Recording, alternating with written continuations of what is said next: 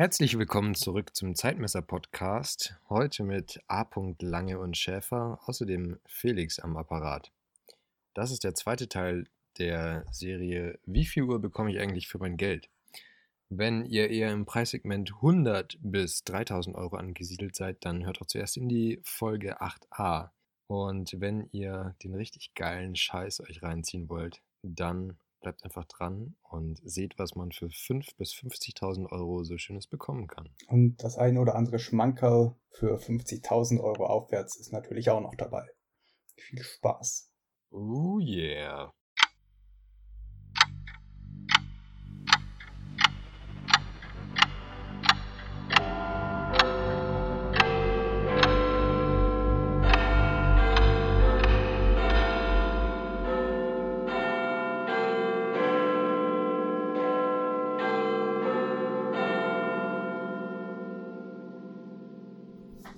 Dann heißen wir euch wieder ganz herzlich willkommen hier zum Teil B unserer Uhrenfolge. Wie viel Geld kriegst du für wie viel Uhr oder auch umgekehrt? Ähm, in der letzten Folge haben wir ja Uhren besprochen, die von 100 Euro bis so um die 3000 Euro ja, vom Preissegment gelegen sind. Und, Und jetzt schnallt euch an, denn es geht nach oben hin immer weiter. Es ist nach oben hin alles offen. Jeder kann noch sein Geld mit in den Ring werfen und dann können wir uns zusammen auch irgendwann eine lange äh, teilen. als, als Leasing-Modell. Ja, Stimmt. Genau. Ja. Wie wir es in der letzten Folge schon etabliert haben, werden wir ein lange Leasing-Portal gründen. Dafür brauchen wir noch ein bisschen Startkapital. Deswegen, wenn ihr mit einsteigen wollt in dieses aufstrebende äh, junge Startup, dann ruft doch einfach die 0800 1133 an und seid ganz vorne mit dabei. Das ist auch kein Enkelkindertrick, sondern alles legal. Und wenn ihr wollt, dann ähm, könnt ihr uns natürlich auch etwas auf Patreon spenden und dann ähm, schaffen wir es. Auf Patreon. Auf Patreon, ja. Wir sind nur auf Patreon. nur für die Hater da. Und dann äh, können wir vielleicht etwas früher die erste gefakte Lange ans Volk bringen. Stimmt, das wäre natürlich auch ein Geschäftsmodell, ähm, gefakte Uhren für 79 Euro am Tag zu verleihen. ja, das wäre eigentlich auch eine relativ äh, ja, koschere Geschäftsidee. Aber ich glaube, das Klientel, das die Light, das äh, kann den Fake dann auch nicht erkennen. Ja, vermutlich nicht. Aber es soll jetzt ja heute nicht um Fakes gehen, ähm, sondern wir wollen jetzt weitermachen in unserer Serie. Und zwar mit dem nächsten Preissegment. Ähm, so dieses Preissegment um 5000 Euro.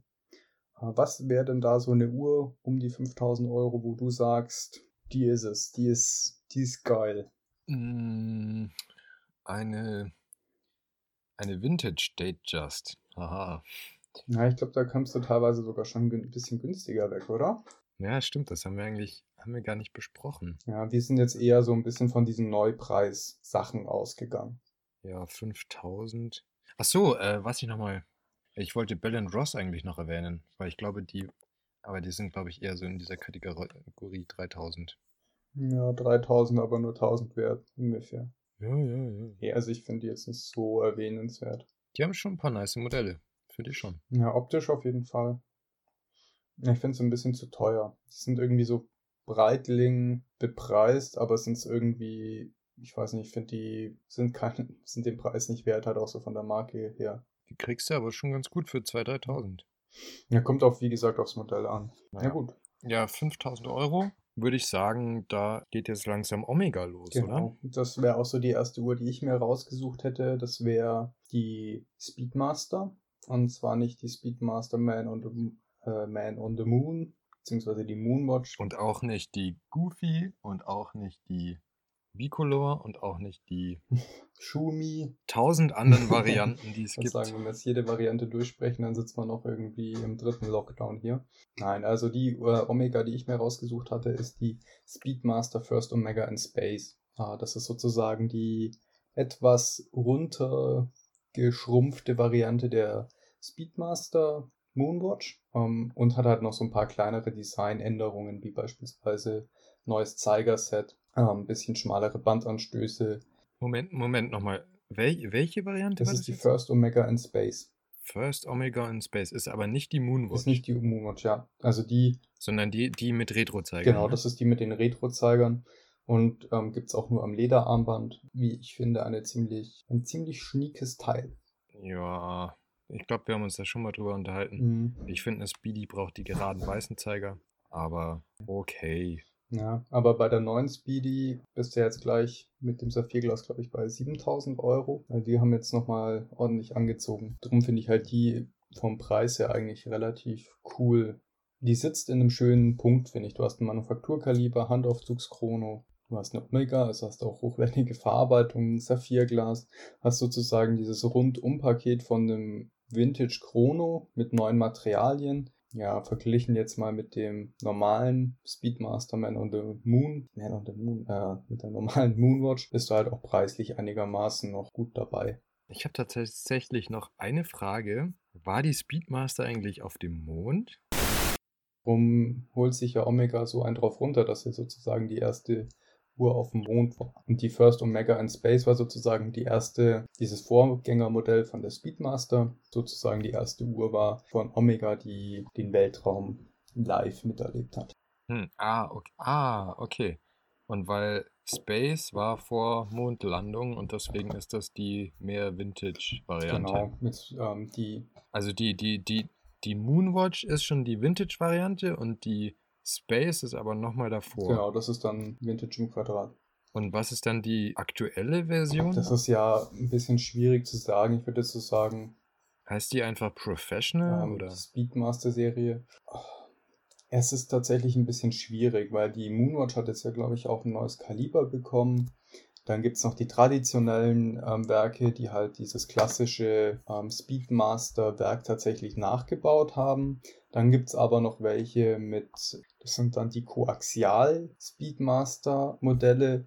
Also das heißt, es ist irgendwie ein bisschen verworren, das Ganze.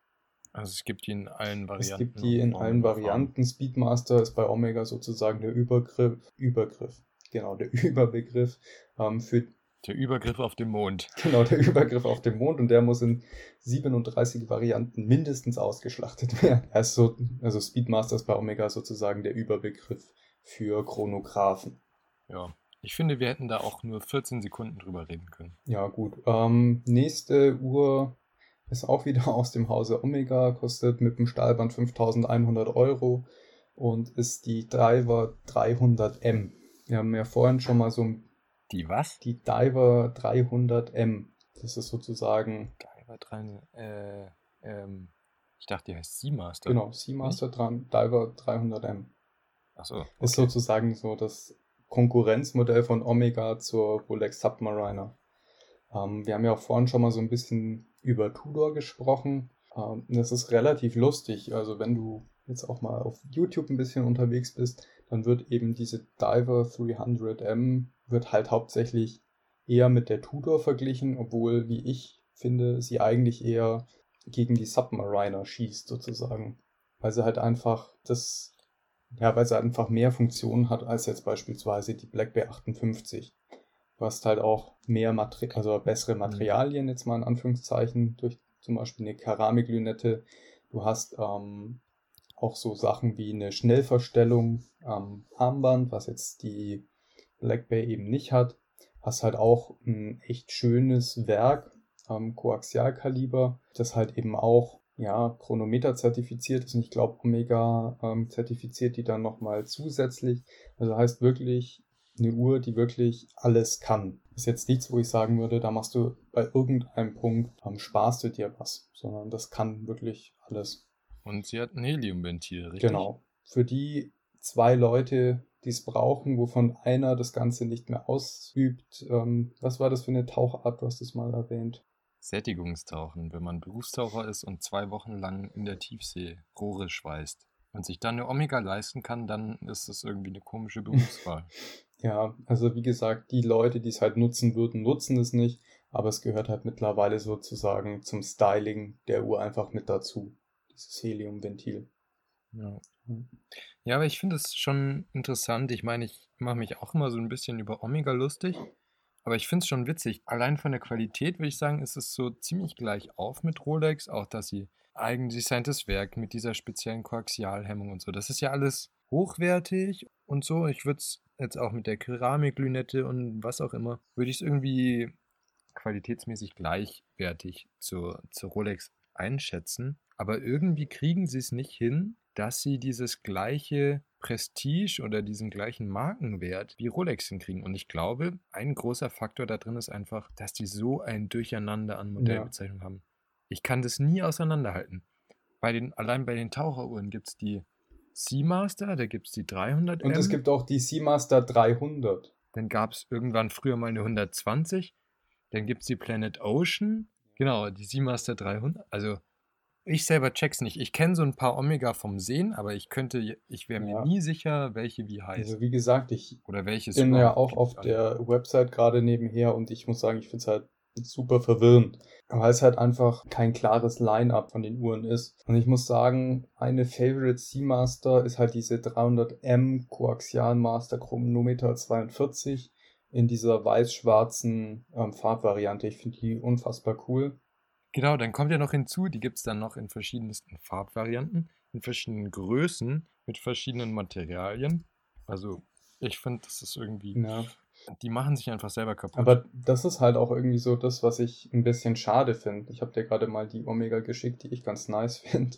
Ja, also du hast halt sozusagen alles bei der Uhr, aber hast halt im Vergleich zu Rolex auch noch den immensen Vorteil, du kannst sie auch zu dem Preis kaufen und du kannst sie gleich kaufen.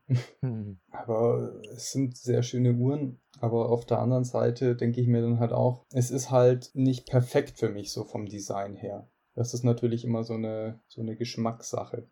Aber diese Omega Seamaster 300M, diese vor allem in Blau mit dem Wavy Ziffernblatt und, und der Alu-Lünette ist ja so diese äh, Roger Moore James mhm. Bond Variante. Das ist schon cool irgendwie. Die ist so, ich würde sagen, sie ist ziemlich 90s. Ja vor allem auch das Stahlband mit diesen, mit diesen komischen mhm. Gliedern ist überhaupt nicht zeitlos, sondern irgendwie sehr, sehr 90s, mhm. aber hat auf jeden Fall einen sehr eigenen Charme. Ja, und ich bemerke gerade, dass ich ähm, Schmarrn erzählt habe mit den Speedmaster-Modellen.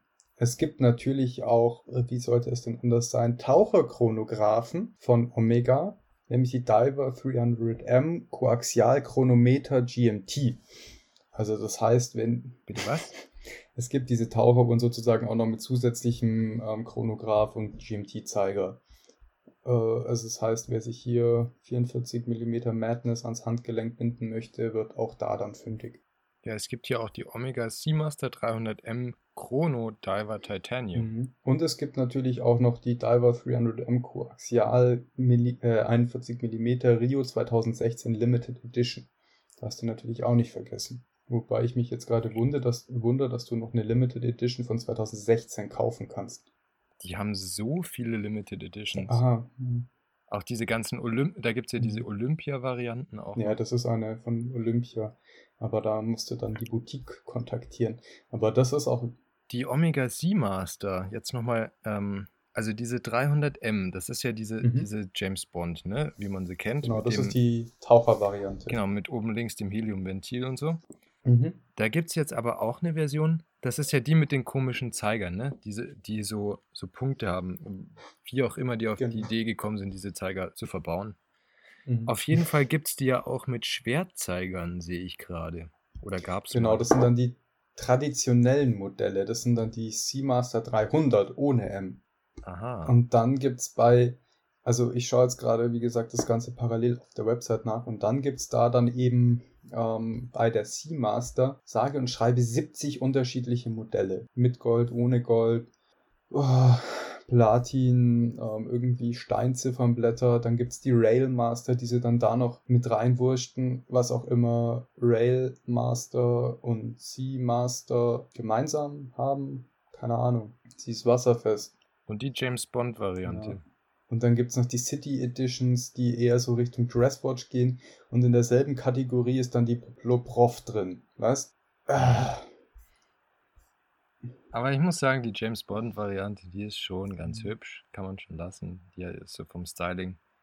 Greift so dieses mit den radiumfarbenen Leuchtmasse und diesem ähm, wie heißt eigentlich dieses Dreieck? Weißt du das? Was die Militäruhren früher mal auf dem Ziffernblatt hat? Diesen Pfeil, dieses Ich Pfeildreieck? weiß jetzt gerade ehrlich gesagt nicht, was du meinst. Aber nicht das Fliegerdreieck, oder? Nee, Das ist ja wieder was ganz anderes, ganz andere Uhrenkategorie. nee, ich glaube, bei der, in Großbritannien gab es für Militäruhren so, eine, so, ein, so ein Abzeichen. Und das ist dieses Dreieck da. Ah, meinst du jetzt auch diese James Bond-Variante mit diesem ähm, eingedrehten, mit diesem Ziffernblatt, das so aussieht wie die Züge von einer Waffe, vom Lauf her, oder? Nee, das nicht, sondern die Omega Seamaster Diver 300M James Bond 007. Ja, und die hat, ähm, also das ist jetzt die Seamaster 300M James Bond Variante mit Titan-Ausführung, also Titangehäuse, diesem Vintage-Leuchtmasse und die hat auch ähm, eine Magnet, ein Magnetschutz. Ah, nee, stimmt gar nicht. Das ist das Werk, ne? Genau, also alle Uhren sind sozusagen komplett magnetresistent, weil sie halt aus einem antimagnetischen Material gebaut sind. Haben die eine Siliziumfeder? Weißt du das? Äh, Das gesamte Werk ist, glaube ich, tatsächlich aus, weiß jetzt nicht welches Material das war, aber auf jeden Fall antimagnetischem Material gebaut. Plastik. Genau. Wie mein Junghanswecker, der hat auch ein Plastikwerk. Ja, Ah. also Omega ist aus Spritzgussplastik, aus dem Kaugummiautomat und deswegen magnetresistent. Ja. Ich habe es jetzt gerade nochmal nachgeschaut. Also die Unruh-Spiralfeder ist zum Beispiel aus Silizium. Jetzt wisst ihr Bescheid. Habe ich recht gehabt. Ich bin so ein geiler Typ. Es gibt diese Limited Edition mit, dem, mit der Age ähm, Leuchtfarbe und so. Und dann gibt es nochmal eine mehr limitierte Limited Edition mit diesem eingedrehten Ziffernblatt. Hä? Ja, genau. Das, Und dann gibt es ja nochmal eine Limited Edition, weil es ja dann noch diese Vintage Seamaster gibt, weißt du? Nicht die 300M, sondern diese, wie heißt die ja, denn? Se 600, glaub ich. normale Ist es 300. nicht 600? Das ist auch irgendwie immer ein gutes Zeichen, wenn du dich versuchst, da reinzufuchsen, aber es dann immer komplizierter wird und du es immer weniger verstehst. Wie bei Frauen. Ah nee, tatsächlich, das ist die einfach nur 300. Ja, genau, das meinte ich. Weil das ist ja diese Vintage-Variante. Mit dem, ähm, mit den klassischen Pfeilzeigern. Und dann gibt es davon noch die James Bond-Variante, wo der ähm, Sekundenzeiger ein Lollipop-Ende und kein Pfeilende hat. Hm. Und dann gibt es aber noch von der 300M die James Bond-Variante. Mit dem Und davon nochmal. Nee, und davon nochmal zwei Varianten, die eine mit und die andere ohne.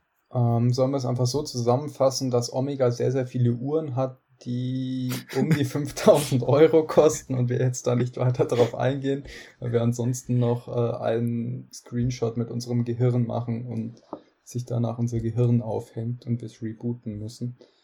Ich, ich glaube, da können wir uns drauf einigen, ja. Ja, auf jeden Fall, äh, ich wollte eigentlich nur diese eine Seamaster 300M mit dieser weiß-schwarzen Kombination mit reinnehmen, weil ich die einfach irgendwie unfassbar cool finde. Das ist halt irgendwie was Besonderes und das ist halt, ja, preis-leistungstechnisch halt auch nicht verkehrt, sag ich mal so. Für eine Uhr mit Manufakturkaliber, hoher Fertigungsqualität und so weiter. Fällt dir dann noch was anderes ein, was so um die 5000 liegt? Mm, Was mir noch einfallen würde, wäre Cartier, aber da kann ich es tatsächlich gar nicht so einschätzen, ob es wirklich fünf, ich würde sagen, es ist so zwischen 5.000 und 10.000, die meisten. Meinst jetzt die So klassisch Cartier Tank. Ich schaue gerade mal nach. Ja, wie ihr seht, wir sind top vorbereitet. Bicolor 7500. Aber wer mag Bicolor? Ich. Echt? Ah ja, stimmt. Ja, okay, deine Uhr ist ja auch cool in Bicolor. Bicolor muss nicht immer mit Gold zu tun haben. Hm, aus dem Weg Geringverdiener, sage ich dann nur. Oh, aber das ist auch ungefähr, ja, die sind tatsächlich um die 5000 mit Quarzwerk, mit mechanischem Werk 3500, aber dafür ohne Gold. Ja, kannst du auch um die 5000, würde ich mal sagen, platzieren. Kriegen. Weil es ist unfassbar. Ja. Finde ich ganz cool. Muss man nichts zu sagen, würde ich sagen. Würde ich mir niemals Oder? kaufen, irgendwie, wenn dann nur eine ganz klassische Cartier. Uh, also ich muss sagen, ich schaue mir ja gerade so ein bisschen die Website parallel an und boah, ich weiß nicht, irgendwie hat es so eine Anmutung. Catch dich nicht? Bist du nicht der Cartier-Typ? Nee, ich möchte nur sagen, irgendwie wirkt die gesamte Website so wie äh, so, so ein Stand im Türkei-Urlaub, wo du gefälschte Uhren kaufen kannst. also wirklich, also ich hätte niemals gedacht, dass Cartier so eine suboptimale Website hat. Aber vor allem, wenn du so eine, eine Golduhr für 5000 Euro am Arm hast und dann das Quarz ticken hörst, das muss doch der volle Abtörner sein, oder? Mhm. Ja, aber gut, wir haben ja natürlich auch unsere Grand Psycho.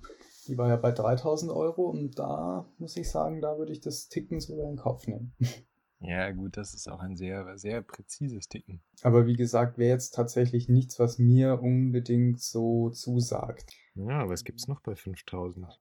Ah, ich weiß was. Ich glaube, die Rolex Air King, oder? Ja, müsste auch so um den Bereich, ja, also die Explorer liegt, glaube ich, momentan bei 6100 Euro. Da sind wir dann so 5, ja, 5 bis 6000 Euro kriegst du halt auch die ganz normalen Rolex 3 Zeiger Modelle. Da muss ich ehrlich sagen, das ist eine Sache, die ich nicht verstehe, dass die Rolex Air King teurer, nee, billiger ist als die Explorer 1 aktuell. Meiner Meinung nach ist es genau die gleiche Uhr mit einem Ziffernblatt und mit Weicheisengehäuse. Theoretisch ein Feature mehr, aber dafür kostet sie weniger. Ich muss auch sagen, ich persönlich finde die. Sie hat halt nur das hässliche Ziffernblatt. Dadurch drückt sie wieder den Preis. Aber irgendwie finde ich das äh, Schwachsinn. Ja, also ich hatte die ja auch schon mal am Handgelenk und muss sagen, flasht mich jetzt gar nicht, muss ich sagen. Also ich finde die echt ja. Okay. Hässlich wie die Nacht. Gut. Genau. Wir können auch mal einfach eine Folge machen, wo wir gegenseitig Uhrenmodelle sagen und der andere sagt dann, ah, die finde ich jetzt nicht so. Nee. -mm. Ja. Das wäre auch eine gute Folge. Mhm. Ich sag dir dann so. Cartier. Hm. Rolex Air King. Uh. Hm. Dann, dann, dann sage ich Daniel Wellington. Und dann muss ich mich auf meinen Laptop übergeben. Hm. Und dann ist die Folge auch schon vorbei. dann ist die Folge vorbei und mein PC muss in die Reparatur. Sehr schön. Warum haben Sie auf Ihren Laptop gekotzt? Kann er deiner Kaffeemaschine gleich einen Gruß sagen? oh. Wieso? Sie machen doch Uhren und Kaffeemaschinen hier. Na gut, aber da muss ich jetzt auch sagen, wo wir jetzt gerade ähm, Omega besprochen hatten. Andere Frage. Ja. Andere Frage zu diesem Thema. Warum sind Schuhreparaturen und Schlüsseldienste meistens im selben Laden? Wenn wir jetzt sagen, warum sind Kaffeemaschinen und Computer nicht im selben Laden? Also, was ist die Schnittmenge zwischen Schlüsseldienst und Schuhreparatur? Ich sehe keine, aber warum ist es immer der gleiche Laden? Habe ich mir tatsächlich noch nie Gedanken drüber gemacht. Aber stimmt schon, das ist eigentlich ziemlich dumm. Kann man, kann man mit Schuhsohlenwerkzeug auch eine Tür öffnen? wenn du fest, Oder wenn du fest mit, genug schmeißt, bestimmt. kann man mit, mit, mit Schlüsselfräsen auch ähm, Schuhe reparieren? Mhm. Neu besohlen? Ich weiß es nicht. Es bleibt für immer ein Rätsel. Okay, aber jetzt nochmal, um aufs Thema zurückzukommen. Ähm, wenn man sich jetzt mal die Rolex-Modelle anschaut, die wir gerade eben angesprochen haben, und dann mal eine Omega, die dann teilweise sogar 1000 1000 Euro weniger kostet, dann kann die Omega halt einfach viel mehr und ist dabei eigentlich, ja, in jeder Hinsicht, in Anführungszeichen, besser. Hat mehr Funktionen, hat sogar eine Keramiklinette, hat sogar eine deutlich höhere äh, Widerstandskraft gegenüber Magneten. Das ist halt einfach schon krass, was da der Markenname ausmacht. Was lernen wir daraus? So eine schöne Omega für ein paar Tauis ist einfach mhm. ein grundsolides, mhm. grundsolides Wenn man da jetzt dann tatsächlich nochmal eine Schippe drauflegt, landen wir bei einem Hersteller, der ebenfalls in der Schweiz angesiedelt ist. Und das ist? Oris, Höllstein. Einer der wenigen Uhrenhersteller, die im deutschen Teil der Schweiz sind. Ja, wobei IWC ist ja auch im deutschen Teil der Schweiz. Schaffhausen. Hm. Okay, zwei lasse ich noch als wenige durchgehen. äh, ja, IWC, oder? Nein, tatsächlich nicht. Äh, ist dann nicht der deutsche Teil der Schweiz, sondern ja, bei IWC bin ich jetzt nicht so der Fan von. Beziehungsweise gibt es wenige Modelle, die mir dazu sagen. Nein, ich ähm, spiele ab auf Jäger Le Coultre. Warum? Nur weil du dir keine, keine 45 mm Flieger an die, ans Handgelenk binden willst? Ja, die binde ich mir dann immer um den Oberschenkel. Und die Krone kann ja noch richtig schön den Handrücken zertrümmern. Nee, äh, was, Was kosten diese IWCs eigentlich so? Wer hätte jetzt gesagt, die liegt auch so in dem Preisbereich 5.000 bis 7.000. Da gibt es nämlich diese eine Mark 16 war es, glaube ich. Die Spitfire. Äh, oder IWC schreibt es ja immer so. XVI 16, ne? Mhm. Ah nee, es war nicht, war nicht die 16, sondern 18.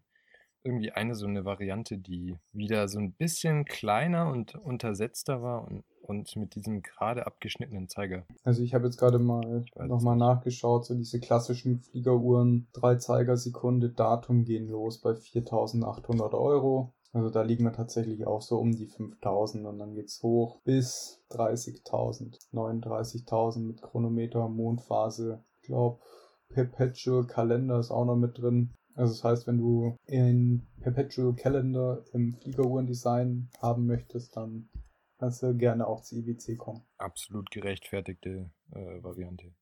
Nee, es war tatsächlich die Tribute to Mark 11, also die Mark 11. Auch für um die 5000 zu haben, gebraucht. Das finde ich eine sehr coole Uhr. Die würde ich mir tatsächlich holen. Aber ich glaube, die alten Modelle hatten ja teilweise sogar noch Selita-Werke drin. Also Ja, und deine Mühle hat auch eine Selita. Kostet aber ein Fünftel davon. Nee, aber ich muss sagen, die ähm, Mark 11 Variante, die ist, also die hat echt was. Du dir mal anschauen. Das ist einfach eine sehr, sehr basic Fliegeruhr, die so richtig im Military-Stil ist. Äh, richtig Understatement, bisschen kleiner, aber halt in sehr, sehr guter Qualität. Ja, was ich da jetzt halt wieder irgendwie als Problem sehen würde, wäre halt, dass ich mir da dann irgendwie na, eher eine Stopa kaufen wollen würde, weil die ist meiner Meinung nach sogar nochmal einen Tucken besser, was die Originaltreue angeht, aber das ist jetzt nur so ein kleiner Punkt. Ich glaube, die würde meine Bedürfnisse genauso befriedigen wie eine Uhr, die hier dann das Fünffache kostet bei IWC. Ist, ist tatsächlich ein guter Punkt, ja. Äh, da muss man halt, wie gesagt, immer schauen. Ähm, drum finde ich jetzt auch diese Folge relativ interessant, weil man halt irgendwie mal so einen Überblick hoffentlich bekommt, ähm, was es so für verschiedene Preisbereiche gibt und dass es halt dann teilweise auch eine ganz schöne Schnittmenge zwischen zwei Uhren gibt, die dann aber in komplett unterschiedlichen ähm, ja, Preiskategorien sich befinden. Und die Mark 11, das war ja, war ja dann von der ähm, Royal Air Force auch die Variante. Die haben auch diesen Pfeil da drauf, tatsächlich. Also ich glaube, es ist das Zeichen von der RAF. Also jetzt nicht äh, von dem kommunistischen Terrorzelle, Von sondern der Royal Air Force. von der Royal Air Force, dass das ein Militärmuster ist. Ja, ich habe es jetzt gerade auch hier. Das ist ja tatsächlich nochmal eher ein bisschen anderes Design dann, als jetzt so diese klassische Typ A-Fliegeruhr, oder? Ja. Ja, ist auch schick. Ja, ich weiß nicht, das ist dann halt meiner Meinung nach wieder so sehr Toolwatch, dass du dafür keine 5000 mehr ausgeben musst. Weißt du, was ich meine? Ja. So in dem Preisbereich würde ich dann tatsächlich eher Richtung Jägerle Kultre gehen. Was? Ach so, in dem Preisbereich, aber nicht. Ich habe mich gerade gefragt, ob Jäger Le Coultre drei Zeiger Militäruhren herstellt. Nein, das nicht, aber die Polaris, das ist ja so eine, ich weiß jetzt nicht, wie sie es bewerben, so eine Art, Abenteureruhr mit einer innenliegenden Drehlünette, die liegt so bei 7000. Das heißt, da wären wir jetzt dann so im nächsten Preisbereich so zwischen, ja, 7 bis 10.000 Euro und die bietet da natürlich halt auch irgendwie eine Menge Funktionen, sehr, sehr hochwertiges Werk zu einem, ja, wenn man das jetzt mit anderen Herstellern vergleicht, noch guten, guten Preis. Wir haben jetzt gesagt, so in der letzten Folge bei um die 3000 geht's los mit Manufakturwerken und wirklich gut finisierten Gehäusen und so weiter. Haben wir eigentlich geklärt, was jetzt mit steigendem Preis in der Qualität steigt? Stimmt, es äh, fehlt vielleicht noch so ein bisschen. Aber ich würde tatsächlich sagen, so ab diesem Preisbereich um die 5000 Euro gibt's eigentlich kaum noch mehr was, was du an der Uhr für den alltäglichen Nutzen verbessern kannst. Das würde ich so sagen. So bei diesem 5 Euro, 5 Euro, genau, bei diesem 5000 Euro Preissegment ähm, hast du einfach, wenn du die richtigen Uhren, in Anführungszeichen die richtigen auswählst, hast du halt einfach so viel Uhr, dass du die nur noch sehr, sehr schwer verbessern kannst. Wenn du dir jetzt allein mal so die technischen Daten von dieser Omega, die ich vorhin vorgestellt habe, die Driver 300M, dann hast du ein Manufakturkaliber, das hochwertig gefinisht ist, das, das eben ganggenau ist. Du hast ein, sogar zusätzlich noch einen Wochentag in der Uhr mit drin verbaut als Komplikation. Du hast eine Keramiklünette. Du hast sogar beim Stahlband die Möglichkeit, das schnell zu verstellen. Ja, du kannst eigentlich so für den alltäglichen Nutzen nicht sehr viel mehr verlangen. Und ich finde so alles, was dann so drüber geht Richtung Jägerle Kultre, da zahlst du dann nicht mehr nur so für den, für die Funktion mehr, sondern da geht's dann, finde ich, sogar schon Richtung Uhrmacherkunst. Dann hast du dann mehr Details, die du bei der Uhr im Werk hast, im Gehäuse hast. So, das ist dann ein Stück mehr Richtung Liebhaberei. Also du würdest sagen, jetzt rein für den Alltagsnutzen, wenn ich mir einfach nur 12 Minuten Timer für mein Nudelwasser stellen möchte, dann reicht eine 5000 Euro Uhr vollkommen aus. ja, genau, dann reicht die 5000 Euro Uhr vollkommen aus. Okay, gut. Schnösel-Podcast.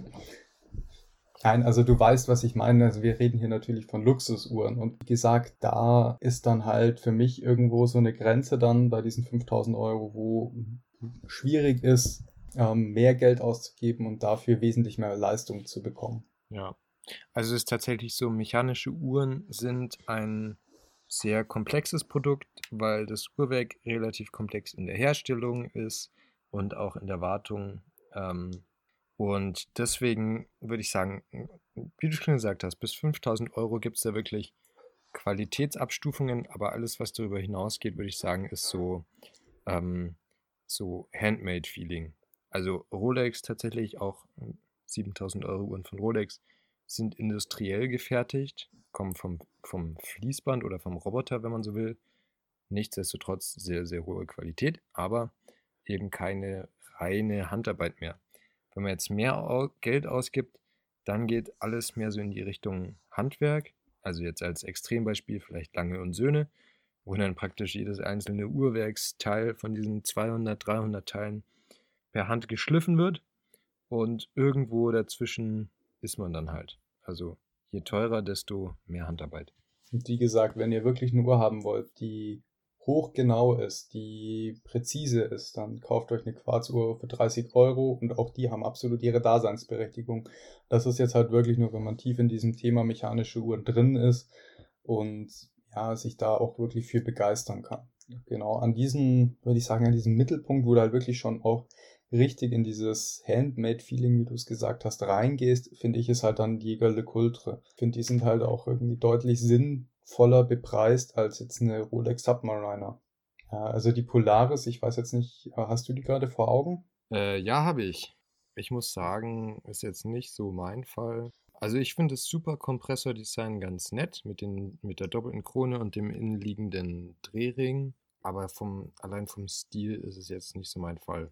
Mhm. Aber ich kann sehen, das ist auf jeden Fall ein, eine Uhr mit sehr hohem Wiedererkennungswert. Ja, und ich finde, das ist halt ja auch eine coole, so eine Mischung, nicht so aus Retro und neuem Design. Und das war auch so ein Aha-Moment, als, als äh, ich die mal ein bisschen befingern durfte, wie geil sich das Uhrwerk an, anfühlt, wenn du es aufziehst. Also das ist jetzt nicht irgendwie, ja, fühlt sich nicht so an, als hättest du erstmal ein halbes Kilo Sand im Getriebe, sondern das war wirklich so ein ganz, ja, ganz feines Klicken einfach beim Aufziehen. Und das hat sich einfach so cool angefühlt, so hochwertig, so mechanisch. War ein richtiger Aha-Moment. Also ist immer schwer zu beschreiben, weil wenn man dann mal so eine Uhr in der Hand hatte, die mal aufzieht, mit der ein bisschen, ein bisschen Zeit verbringt, dann sieht man halt auch, sag ich mal, wo sein Geld hinfließt. Aber ich glaube, die Polaris hat einen Alarm drin, oder? Ähm, nein, tatsächlich nicht. Also die Polaris ursprünglich basiert sie auf einem Design, das eben ähm, auch eine Alarmfunktion hatte. Die gibt es auch immer noch mit Alarmfunktion. Das ist dann die Memobox-Variante, aber da zahlst du halt dann anstatt 7.900 Euro 17.300. Also die ist dann schon nochmal ein bisschen, bisschen, bisschen höher bepreist. Und die hat halt dann auch eben diese Memobox-Funktion drin. Aber das ist dann, wie gesagt, schon so dieses Zwischending zwischen handgefertigten und so diesem industriell gefertigten, aber schon eher sehr, sehr hohes Ende des handgefertigten. Ja, des industriell gefertigten. Jetzt die Jäger, oder wie? Genau, die Jäger. Wie gesagt, ähm, das ist jetzt natürlich nur ein exemplarisches Modell, die Polaris. Auch die Master-Serie, wenn man so ein bisschen mehr auf Dressuhren steht, gibt es dann teilweise halt auch schon so für 6.000, 7.000 Euro, je nachdem, was einem da halt dann gefällt. Und was bei Jäger dann auch natürlich der Fall ist, du kannst halt da dann auch die Zehntausende sprengen, wenn du dann mal Richtung Komplikationen gehst. Aber das würde ich mir jetzt nochmal kurz für später aufheben. Ja, ich glaube, die Omega Constellation, heißt sie so? Mhm. Die dürfte auch so in dem Bereich sein. Moment, ich bin mir gerade nicht sicher, ob die Constellation auch die aktuelle. Nee, Globemaster heißt sie, glaube ich. ja. Da sind wir mal wieder bei verwirrenden Omega-Namen. Also wenn du nur die drei Zeiger Datumuhr meinst, die äh, liegt auch so um die 7000 Euro. ah, okay. Also ich meine tatsächlich die Omega Constellation Globemaster Coaxial. So, jetzt haben wir es wieder beisammen. Wie auch immer, die gibt es, glaube ich, in Platin, Gold und allen Varianten. Mhm. Aber die finde ich tatsächlich ganz hübsch von Omega. Also ich finde ja Omega Ja. hat oft so ein bisschen liebloses Design, aber die finde ich, da finde ich auch das Ziffernblatt, das hat so einen 3D-Effekt. Auf jeden Fall finde ich, das ist eine sehr schöne Alternative zu, zu Datejust. Und da würde ich Mhm. mal sagen, dass die, wenn man die jetzt nicht in der Gold-Variante hat, auch so in dem Bereich 7000 Euro liegen dürfte. Ja, die liegt so bei, äh, was habe ich jetzt gerade gesagt, die liegt bei 7000, äh, 6700 Euro.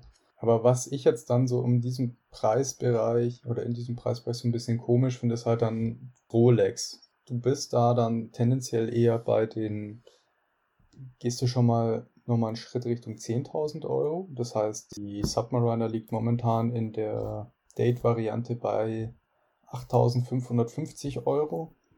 Die No-Date, glaube bei 7.550 Euro nach den letzten Preiserhöhungen.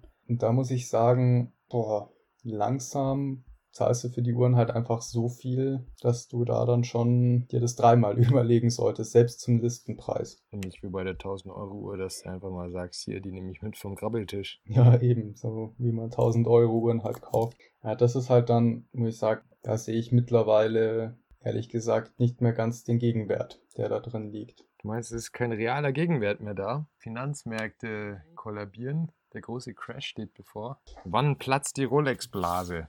Aber es gab tatsächlich mal die Schlagzeile, ähm, ah, okay, mir fällt der Wortlaut nicht mehr ein, aber auf jeden Fall Rolex-Mangel in München, weil alle Rolex ausverkauft waren.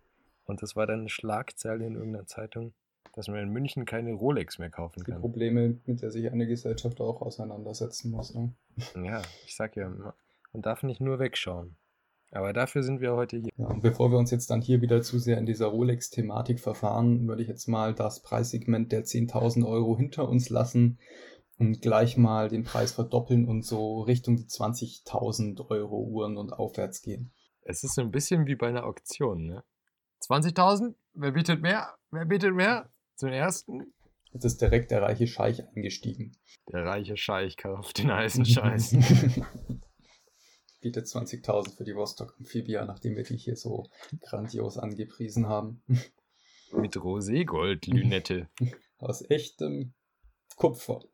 Wir haben jetzt ja so ein bisschen besprochen, was es so für 10.000 Euro, was es da so in diesem Preisbereich gibt an handgefertigten, industriegefertigten, dass man da halt, wie gesagt, in diesem Preissegment ist, wo man so das in Anführungszeichen Beste aus beiden Welten bekommt. Beziehungsweise ich möchte das jetzt daran kurz mal aufhängen. Ähm, rein hypothetisches Szenario, du hast 37.000 Euro, die du ausgeben kannst. Und ähm, dann hast du tatsächlich zwei Möglichkeiten. Zum einen kannst du dir ähm, Moment, das Szenario ist, dass du dir für 37.000 Euro Uhren kaufen musst, oder? Ja, du musst dir leider Gottes für 37.000 Euro Uhren kaufen. Ähm, Okay. Und dann hast du tatsächlich zwei, äh, zwei Möglichkeiten. Zum einen hast du die Möglichkeit, dir eine voll goldene Rolex Submariner zu kaufen für ähm, schmale 37.000 Taler. Oder du hättest die Möglichkeit, dir eine A. Lange und Söhne 1815 auf und ab zu kaufen, die ungefähr 25 Euro, äh, 25.000 Euro kostet. Dann könntest du dir dazu nochmal kaufen eine Rolex Submariner, vorausgesetzt du kriegst sie, ähm, für 8.500 Euro. Dann könntest du dir noch holen ähm, eine Omega Speedmaster, First Omega in Space und eine Vostok Amphibia für denselben Preis. Sprich, du könntest einmal die Uhr von Rolex in Vollgold kaufen oder halt irgendwie eine Uhr, die ebenfalls aus Gold besteht, deutlich besser verarbeitet ist von Lange, plus dieselbe Uhr halt aus Stahl und nicht aus Gold und noch ein paar andere, in Anführungszeichen, kleine Billiguhren. Und das hat mich jetzt mal zum Nachdenken gebracht. Darum habe ich mal so den Goldpreis von so einer Rolex Submariner ausgerechnet. Hast du mich gefragt, wie ich mich entscheiden würde, oder willst du es jetzt einfach so für dich erzählen? Ja, das habe ich jetzt mal für mich erzählt. Okay. Wir können es auch nochmal neu starten, wenn du möchtest. Okay, nein. Ist in Ordnung. Ist okay. okay. Nee, nee, ja, aber du hast recht, das ist, macht tatsächlich mehr Sinn. Wie würdest du dich denn entscheiden? Also die Vostok hat's rausgerissen, finde ich. ja. An der kann ich auch selber modden. Ich würde mir, ich würde mir die ähm, lange mit der Vostok kaufen und mir dann eine Goldlünette für die Vostok schmieden lassen. das das wäre natürlich auch eine Möglichkeit. Ähm, ja, äh, was ich jetzt damit sagen wollte, weiß ich selbst gar nicht so genau. Dass, dass du Rolex Golduhren toll findest? genau. Nein, also ich habe mir mal von so einer Rolex Submariner grob den Goldpreis ausgerechnet. Bin davon ausgegangen, dass die 750er Gold verbauen, so wie ich es jetzt auch ähm, schon mal gelesen habe bei einer gebrauchten Uhr. Bin jetzt mal von einem ähm, vom Gewicht von ungefähr 200 Gramm ausgegangen. Und wenn du den aktuellen Goldpreis von 35 Euro pro Gramm ansetzt, dann kommst du halt auf einen Materialwert von 7000 Euro. Bei einer 37.000 Euro Uhr. Wenn wir jetzt da dann mal das ganz normale Stahlmodell hernehmen Moment, und einfach sagen, Moment, okay. Moment, du hast gerade gesagt, du kommst auf einen Wert von 37.000 Euro. Nee, von 7000 Euro. Da fehlen aber 30. Ja, das ist das, worauf ich gerade hinaus möchte. Das heißt, du kannst dir den ganz normalen Listenpreis von Rolex nehmen von der Submariner und da dann mal die 7000 raufrechnen, dann bist du bei 15.500 Euro. Grob. Also wenn du das Stahl, das Stahlmodell nimmst, ähm, mit dem Uhrwerk, mit der ganzen Uhr, mhm. dann einfach den reinen Materialpreis fürs Gold oben drauf haust, weil du sagst, okay, das Gehäuse ist jetzt nicht mehr aus Stahl, sondern aus Gold, aber das Uhrwerk ist gleich und das Finish ist gleich und alles andere ist auch gleich. Ja, genau, dann kommst du auf ungefähr einen Preis von 15.000 Euro. Der Spaß kostet aber mehr als das Doppelte. Ja, ja, und das war halt irgendwie so ein Fun Fact, den ich irgendwie relativ krass finde, wenn man das jetzt mal so bedenkt. Du hast zwar eine Uhr für 37.000 Euro, aber irgendwie hat die einen Materialwert von 7 da frage ich mich dann, wo die restlichen 1000 Euro, äh, 30.000 Euro geblieben sind. Ja, die müssen auch den Minenarbeitern in, äh, in Afrika dann die Betriebsrente zahlen, wenn die mit ihren Chemikalienvergiftungen dann nicht mehr arbeitsfähig sind. Also das spielt da alles mit rein. Ja, klar, aber. Oh, und jetzt habe ich sogar noch was Falsches erzählt. Es tut mir leid. Sie liegt bei 34.600 Euro, also knapp 35.000 Euro. Ja, dann. Dann war es, glaube ich, die weißgoldene, die so teuer war. Aber ich muss da hinzufügen, ich muss Rolex auch ein bisschen in Schutz nehmen. Ich habe dein eigenes Rolex-Magazin gelesen und da schreiben sie, dass es total gerechtfertigt ist, weil sie als einer der wenigen ähm, diese ganzen Goldlegierungen und so auch selbst herstellen und nicht nur zukaufen und es deswegen eine viel bessere Qualität ist. Mhm, was mich dann zurück zu der Frage bringt, wäre dir das wert, dass Rolex das Gold selbst zusammenspackst, äh, wäre dir das 15.000 Euro wert? Ja gut, für 15.000 Euro würde ich es wahrscheinlich auch selbst machen. Wie gesagt, ich glaube, es ist klar, was ich damit sagen will. Ähm, wie gesagt, die weißgoldene kostet 37.000, die andere könnt ihr dann schnäppchenmäßig für 34.600 erwerben. Ähm, aber da finde ich es halt irgendwie relativ krass, dass du da dann einfach allein aus der Tatsache heraus, dass diese Uhr aus Gold besteht, einfach mal ein ordentliches Plus von mehreren tausend, wenn nicht sogar zehntausend Euro drauf zahlst. Kleines, äh, kleines Format von meiner Seite dazu jetzt. Also ich will nicht sagen die hässlichste Uhr aller Zeiten oder die hässlichste Uhr der Welt, aber Zumindest die hässlichste Uhr dieser Folge, finde ich, ist die Rolex Yachtmaster Oh ja. äh, in Gold. Yachtmaster 2? Nee. Wie heißt Ja, die ja? Yachtmaster 2. Yachtmaster Nee, 2 in Gold. Das ist. äh, Mhm. Okay, das, das Mhm. Uhrwerk ist vielleicht ganz cool, es ist entwickelt, das ist eine eigenständige Uhr, aber sie ist einfach so scheiße hässlich und so teuer. Die kostet über 40.000 Euro In Gold aber dann. In Gold. Ja, also das ist schon eine ordentliche Geschmacksverirrung, das Teil. Das ist unglaublich. Aber du kannst dir auch in Bicolor holen. Dann Oh. kannst du nur 23.000 Euro hinlegen. Oder in Stahl für 17.000. Hör auf, ich Ah. kann nicht mehr schlafen heute Nacht.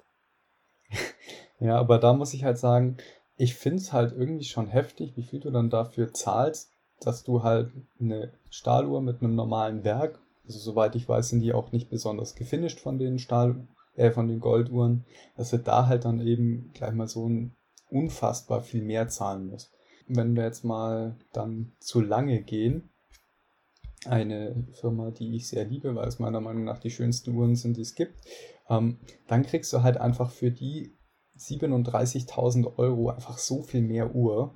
Zum Beispiel, sagen wir jetzt mal, eine lange 1 kostet dich in der ganz normalen Standardvariante, Also die ganz normale Stangenware. genau, kostet, Die, die Everyday Beater Watch. genau, EDC-Empfehlung von unserer Seite. genau, genau kostet dich halt 41.000 Euro. Das würde ich jetzt mal sagen, ist, wenn du es jetzt mit der Yachtmaster vergleichst, ähm, selbes Preissegment, aber es ist halt einfach komplett anderes Level. Also jeder, der sich schon mal ähm, ein Video von einer Lange angeschaut hat, wo man wirklich das Werk unter der Lupe sieht, der weiß, was ich meine dabei. Oder auch, Was war das vorhin für eine Uhr, für eine Uhr die du verglichen hattest mit der? Also die es zu Vostok noch dazu gibt? ja, das ist dann die 1815 auf und ab. Also das ist eine Uhr mit ähm, einer Komplikation, nämlich Gangreservenanzeige, Weißgoldgehäuse bzw. Gelbgoldgehäuse, kann man sich auswählen. Und die kostet 26.500 Euro. Das heißt, ähm, ich habe jetzt vorhin zwar mit 15.000 gere äh, 25.000 gerechnet, aber ich glaube, ja, dass man die sogar unter diesem Preis bekommen könnte. Aber wie gesagt, habe ich absolut keine Auf Erfahrung. eBay Kleinanzeigen Genau. dann. Baut lange auch Uhren mit Stahlgehäuse? Ja, tatsächlich schon. Das ist die, ähm, die Odysseus. Kam, glaube ich, letztes Jahr raus. Äh, ist eine Uhr, die erstmalig von Lange entwickelt wurde ähm, mit einem Stahlgehäuse. Äh, die ist ganz cool eigentlich. Die hat auch Datum und Wochentag. Aber da scheiden sich immer so ein bisschen die Geister, was ich so online mal mitverfolgt habe. Es gibt Leute, die finden die Scheißen hässlich und ich finde sie eigentlich ganz cool. Also ich liebe das Ziffernblatt und ich liebe die Details an der Uhr. Aber das ist natürlich auch wieder Geschmackssache. Und die gibt's auch für schmale 28.800 Euro. Also das heißt, selbst da würde ich sagen, ist euer Geld besser angelegt als in eine Rolex aus Massivgold. Und du meintest jetzt, dass man da so viel mehr Uhr bekommt, aber was ist denn da mehr Uhr? Ja, also wir haben ja vorhin mal drüber gesprochen, beziehungsweise das mal angerissen mit industrieller Fertigung und dann bei Jägerle Kultre geht schon Richtung Handfertigung, beziehungsweise Handfinish und lange Uhren sind halt komplett handgefinisht. Und ich lehne mich mal aus dem Fenster und sage, du kannst halt keine höherwertig verarbeitete Uhr kaufen, was jetzt das alleine Endprodukt angeht. Hm. Challenge. Roger Smith. Okay, das ist dann, das ist dann nochmal ein komplett anderer Typus von Uhr, würde ich sagen. Also das sind jetzt ja hier die großen, in Anführungszeichen, Massenfertigungen, so sprechen, sofern man jetzt von lange, von Massenfertigung sprechen kann. Ähm, das sind ja dann wirklich Einzelanfertigungen, die Uhren von Roger Smith. By the way, Roger Smith ist doch der ungefähr, so ungefähr Max Mustermann, oder? Mhm. Roger Smith? Sagen wir es mal so, sein Name fällt jetzt nicht unbedingt auf durch, äh, durch Extravaganz. seine Fanzigkeit. Ist auch eine gute Ansprache. Mhm. Eure Fanzigkeit. Eure Fanzigkeit. Ja, okay. Und wenn wir jetzt lange so 20, 30.000, 40.000 Euro sind, Audemars Piguet und Patek Philippe, Patek Philippe, Vacheron Constantin, wie würdest du die und Konsorten dazu einordnen? Ja, also ich kenne mich jetzt tatsächlich so, was die Preisliste von Vacheron oder so angeht, überhaupt nicht aus. Weil das jetzt Uhren sind, die finde ich zwar ganz cool von der Geschichte her, aber mich persönlich reizen die jetzt weniger oder mich sprechen ja nicht so an. Aber die sind ungefähr, würde ich sagen, im ähnlichen Preissegment. Da kannst du halt sagen, das eine ist halt scheiße teuer und das andere ist halt auch scheiße teuer, aber halt mit einem anderen Namen drauf. Hä? Verstehe ich nicht. Oh, ich weiß gerade selbst nicht, was ich sagen will. Äh, Moment. Ich glaube, du willst sagen, du bist ein lange Fanboy und alles andere ist nicht so geil. Die sind sicherlich auch sehr geil, die Modelle. Aber ich glaube, also ja, auf jeden Fall sind diese ganzen Uhren in einem ähnlichen Preissegment. So eine Royal Oak oder die Nautilus kosten, denke ich, auch so 20.000 rum in der Stahlvariante. Aber da ist halt wieder die Frage, ob du die Uhren dann überhaupt bekommst. Ich schaue jetzt gerade mal auf der Website nach, ja, die Nautilus liegt auch bei 29.000 Euro. Was habe ich jetzt vorhin gesagt? Bei der Lange, die lag, glaube ich, bei ja, 28.000 Euro. Das heißt, die sind tatsächlich schon sehr nahe beieinander. Ich schaue gerade auf Chrono24 nach der Nautilus. Mhm. Und die ist ja nochmal eine ganze Ecke teurer, muss ich sagen. Also die geht so bei 40.000 los. Mhm. Für bestimmte Varianten kannst du aber auch gut und gerne mal um die 100.000 bezahlen. Ja, das ist halt natürlich das, was du bei Patek immer, ja, was heißt immer hast, was du halt sehr, sehr häufig hast, dass die Uhren halt einfach so momentan im Hype sind, dass du sie halt gar nicht erst bekommst und dass du dann auf dem Graumarkt einen, einen riesigen Premiumsumme oben drauf zahlen darfst, damit du die Uhr überhaupt bekommst. Also ich muss sagen, die, die Nautilus so mit Jumbo-Dial und so, die finde ich in der klassischen Variante schon sehr schön. Und auch die AP Royal Oak ist schon auch schnieke in der klassischen Variante. Ähm, dann gibt es allerdings noch von Patek Philippe diese, wie heißt die, Glow, Glow, diese Sport, in Anführungszeichen Sportuhr. Äh, von Patek jetzt, oder? Ja. Ähm, das ist die, das ist die Aquanaut, heißt die. Ah, Aquanaut, genau. Die es auch als eine der ersten High-End-Luxusuhren am Kautschukband gab. Und die muss ich sagen, die, ah oh nee, sorry, aber also ich verstehe es, aber ich finde sie einfach, ich finde sie nicht schön. Ich finde sie, ich finde sie nicht schön und dafür so teuer. 50.000 Euro für eine Uhr am Plastikband, die einfach überhaupt nicht Schönes. Nicht mal in irgendwie einem, einem coolen Stil, irgendwie cool schön und auch nicht im klassischen Sinne schön. Einfach nichts. Einfach genau dazwischen. Ich, oh nee. Aber ihr kostet nur 18.000 Euro. Also es ist dir sogar noch ein bisschen was im Vergleich zur normalen. Wie 18.000? Ja, die kostet 18.000 Euro. Dann hast du vermutlich gerade bei der dann ist es auch wieder so ein Ding hier mit, mit Warteliste, weil gebraucht sind die alle über 40.000. Ja klar, also wie gesagt, das ist, ähm, ja, also in Anführungszeichen gehen die Preise ja noch, wenn du sie im Listenpreis bekommst, aber das ist wirklich gebraucht, sind die ja absolut jenseits von Gut und Böse. Das war mir gar nicht mal so klar. Ich dachte, das wäre nur bei Rolex so, aber ich wusste nicht, dass es auch bei den noch teuren und dass die auch diese mhm. Marktverknappungen so machen. Ja klar, also bei Patek ähm, ist es unfassbar schlimm, genauso wie halt bei den Royal Oak Modellen. Also das ist echt, das ist schon heftig. Finde ich auf jeden Fall gut, dass du dich da schon informiert hast. Ja, wie gesagt, man verfolgt es halt natürlich irgendwie so auf verschiedenen Plattformen, aber das ist teilweise schon echt interessant, die Preisstrategie. Hm, okay. Gibt es noch was drüber? Da würde ich jetzt halt dann jetzt sagen, also wir hatten jetzt auf der einen Seite die Uhren von den normalen Herstellern, wie jetzt beispielsweise Omega oder Rolex mit Gold, die ja dann in dieses, in diese Preiskategorie von, von 30.000, 20.000 und aufwärts dann platzen. Und auf der anderen Seite hast du halt Uhren, die vielleicht ein bisschen weniger Funktionsumfang haben, aber halt dafür ein enorm hohes Finish haben, einen enorm hohen Anteil an Handarbeit, die halt da dann auch mit rein spielen. Und bei denen würde ich sagen, geht es halt dann natürlich ähm, noch weiter nach oben, wenn man da jetzt diesen Faktor Komplikation mit einbezieht. Das hatten wir ja schon in der siebten Folge besprochen, müsste das, ja, müsste die siebte Folge gewesen sein, wo wir über Komplikationen gesprochen haben. Und wenn wir jetzt sagen, eine ganz normale Uhr von Lange kostet halt in diesem hohen Finish 20.000 Euro, wird die natürlich exponentiell teurer, je mehr Komplikationen ich da rein bastel. Ein schönes Beispiel ist dann natürlich ähm, die 1815, so in diesen verschiedenen ähm, Abstufungen. als normale Drei-Zeiger-Uhr bist du ja da dann ähm, so bei, bist du bei 22.500 Euro. Möchtest du sie dann als Chrono haben, bist du halt da dann schon mal deutlich deutlich drüber. Da bist du dann bei der ganz normalen Schwarz- und Weißgold bei entspannten äh, 53.000 Euro. Liegt halt einfach daran, dass das Werk deutlich komplexer ist, deutlich mehr Teile hat und diese Teile halt auch wieder enorm hoch gefinisht sind. Und du so ein Werk erstmal konstruieren musst. Lange sagt zum Beispiel auch, äh, sie bauen, das hattest du glaube ich vorhin schon mal angesprochen, sie bauen keine Halteringe fürs Werk ein und ähm, spaxen dann irgendwie ein kleines Werk in eine zu große Uhr, sondern die konstruieren sozusagen für jede Größe auch die eigenen Werke, dass da halt das ganze Gehäuse und Werk perfekt zusammenpassen und harmonieren.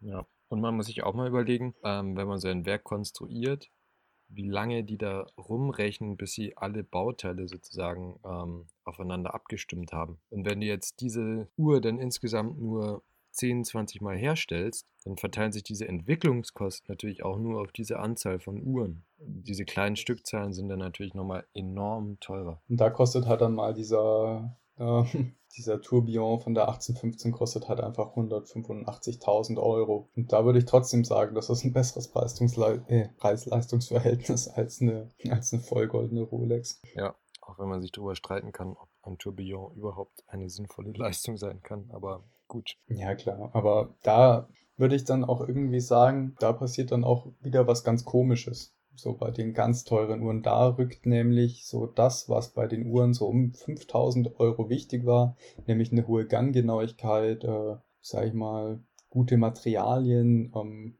rückt da so ein bisschen, finde ich, wieder in den Hintergrund, besonders das mit der Ganggenauigkeit. Und was da dann wirklich im Fokus steht, ist so die allgemeine Verarbeitung der Teile, wie es zusammenspielt, da habe ich so das Gefühl, ist dieser handwerkliche Aspekt eher der, der da zum Tragen kommt.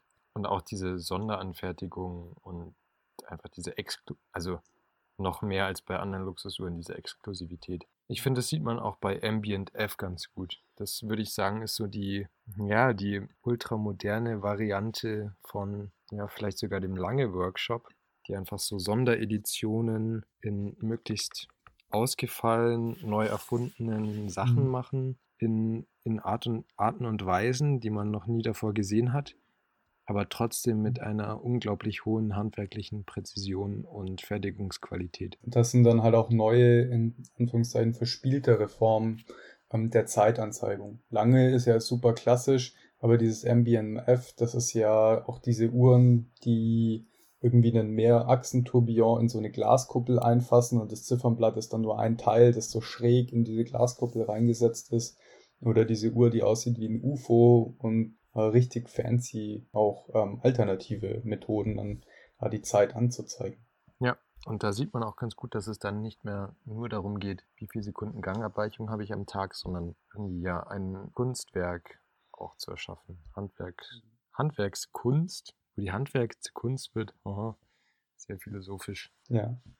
Aber das ist lustig, dass du das jetzt gerade sagst, weil es gibt von Langen tatsächlich ähm, diese Modelllinie mit diesen ultralimitierten ähm, Varianten. Es ist nämlich die äh, Handwerkskunstlinie sogar. Aha. Auch dieser Tourbillon, den ich da gerade genannt hatte, für die 185.000, zählt auch zu dieser Linie, weil halt einfach das gesamte Ziffernblatt, das ist, wirkt mattiert, aber auch das ist handgefertigt und Rotor handgraviert. Also ach, man merkt, ich bin da schon etwas begeistert von dieser Art der Fertigung. Da habe ich schon was übrig für. Ja gut, dann ähm, ist das ja eigentlich das höchste der Gefühle, oder? Was wir hier mit erreichen können. Und wenn es am schönsten ist, soll man aufhören. Tschüss. Tschüss, ne? Dann danken wir euch jetzt ganz herzlich fürs Zuhören. Uh, ihr könnt uns natürlich auch noch gerne auf Instagram oder auf E-Mail-Adresse Fragen stellen. Alter, ich kann schon wieder nicht reden. Folgt uns auf E-Mail und auf Fax. Könnt ihr uns einen Fax schicken. Und schickt uns gerne eine kostenpflichtige SMS an die 11833. Und wenn ihr ein Autogramm wollt, könnt ihr uns das natürlich auch gerne per frankierten Rückumschlag zukommen lassen. Könnt ihr uns an unser Postfach schicken. Auf den Cayman Islands. Hm. Da, wo wir unsere gefälschten Lange zusammenspaxen. Nein, ähm, machen wir es. Äh, ich versuche jetzt nochmal einen geraden Satz rauszukriegen. Dann danken wir euch recht herzlich fürs Zuhören. Wir hoffen, ihr konntet einiges mitnehmen über Uhren, die ihr euch nie leisten könnt, genauso wie wir. Ähm, und wenn ihr möchtet, könntet ihr uns natürlich auf Instagram folgen, wenn ihr entweder Bilder von Rolex Submariner oder meiner Sin 104 sehen möchtet. Und dann wünschen wir euch jetzt noch einen entspannten Vormittag, Abend, äh, keine Ahnung, Wochenende oder was es sonst noch so gibt. Und wir hören uns dann in der nächsten Folge. Und falls ihr eine gefälschte Lange leasen wollt für den lockeren Preis von 79,99 Euro pro Werktag, dann schickt uns doch eine E-Mail, folgt uns auf Instagram oder schickt uns einen frankierten Rückumschlag an die Cayman Islands. Die Adresse findet ihr wie immer oben in unseren. Ähm, findet ihr natürlich äh, in der Videobeschreibung. Nee, Moment mal. Im Teletext. Format. okay, ja, das ist, glaube ich, ein gutes Wort zum Sonntag. Amen. Ähm, tschüss, ne? Ciao, macht's gut.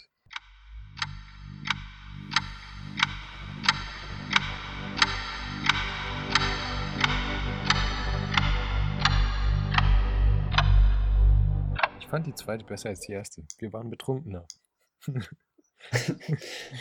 ja, haben so viel Müll geredet zwischendurch. Mhm. Wir haben roten Faden verloren, sein Vater. Das ist meine Diagnose für die Folge. Das ist aber ganz gut. Ich meine, sonst würden die Leute einfach lesen, anstatt sich unseren ja. Scheiß anzuhören. Ja. Ihr könnt auch keinen klaren Gedanken fassen. Dann hört euch jetzt den zweiten Teil unserer Folge an, in der es um die verschiedenen Uhren in verschiedenen Preisen geht. Das hier ist der zweite Teil der Folge. Wie viel Uhr bekomme ich für mein Geld? Und wenn ihr das Preissegment von 100 bis 3000 Euro anhören wollt, dann geht doch zuerst zu Folge 8a. Und wenn nicht, dann bleibt einfach weiter dran. Und dann erfahrt ihr auch so spannende Sachen wie, soll ich mir für 30.000 Euro lieber eine geile Uhr kaufen oder eine Uhr, die zu teuer ist? das habe ich richtig schön verkackt hier. Oh Gott. oh Gott.